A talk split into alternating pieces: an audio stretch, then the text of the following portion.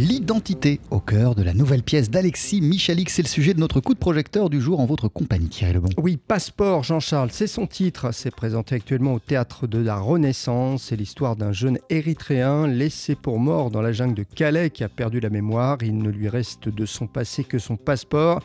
Aidé de deux autres réfugiés, eh bien, il va tenter d'obtenir un titre de séjour. On écoute Alexis Michalik. J'ai grandi dans un, dans un environnement multiculturel. J'ai grandi à Paris, dans le 18e arrondissement, un quartier plutôt populaire, et, euh, j'ai toujours eu une vision de la France qui est une vision métissée et, multiculturelle.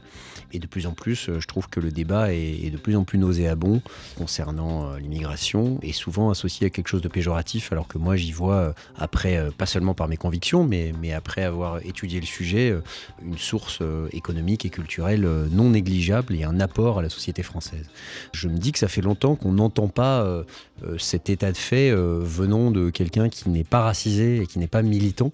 Et pourtant, ça me semble être une chose évidente et humaniste et ouverte. Et mon spectacle, il n'est pas militant.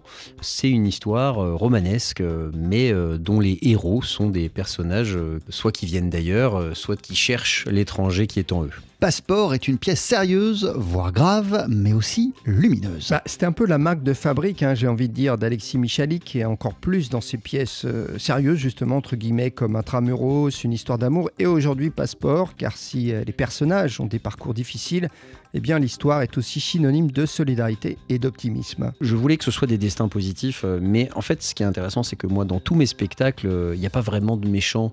C'est euh, l'âme humaine qui est mise en avant et qui est disséquée, mais, mais concrètement, j'essaie toujours d'amener des solutions et d'amener de l'espoir et d'amener des personnages qui sont positifs et qui cherchent à aller de l'avant et qui cherchent des solutions face à l'adversité, comme c'est le cas, je pense, de la majeure partie des gens.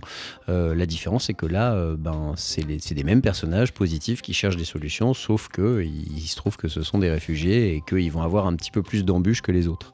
Euh, mais oui, je voulais qu'on en sorte en se disant, euh, non pas euh, quelle déprime générale et il n'y a rien à faire, mais en se disant, bah, ça me donne envie d'aller un peu faire, faire un pas vers l'autre et de m'y intéresser. Passeport mélange les genres. Bah, c'est vrai que le point de départ, hein, Jean-Charles est sérieux, mais on rit aussi. C'est un peu aussi la marque de fabrique d'Alexis Michalik. Et il y a même dans Passeport, et moi j'ai adoré un côté thriller. Dans toutes mes pièces, il y a toujours un mélange des genres. Hein. Euh, il y, a toujours ça, c'est toujours le croisement de plusieurs, plusieurs styles.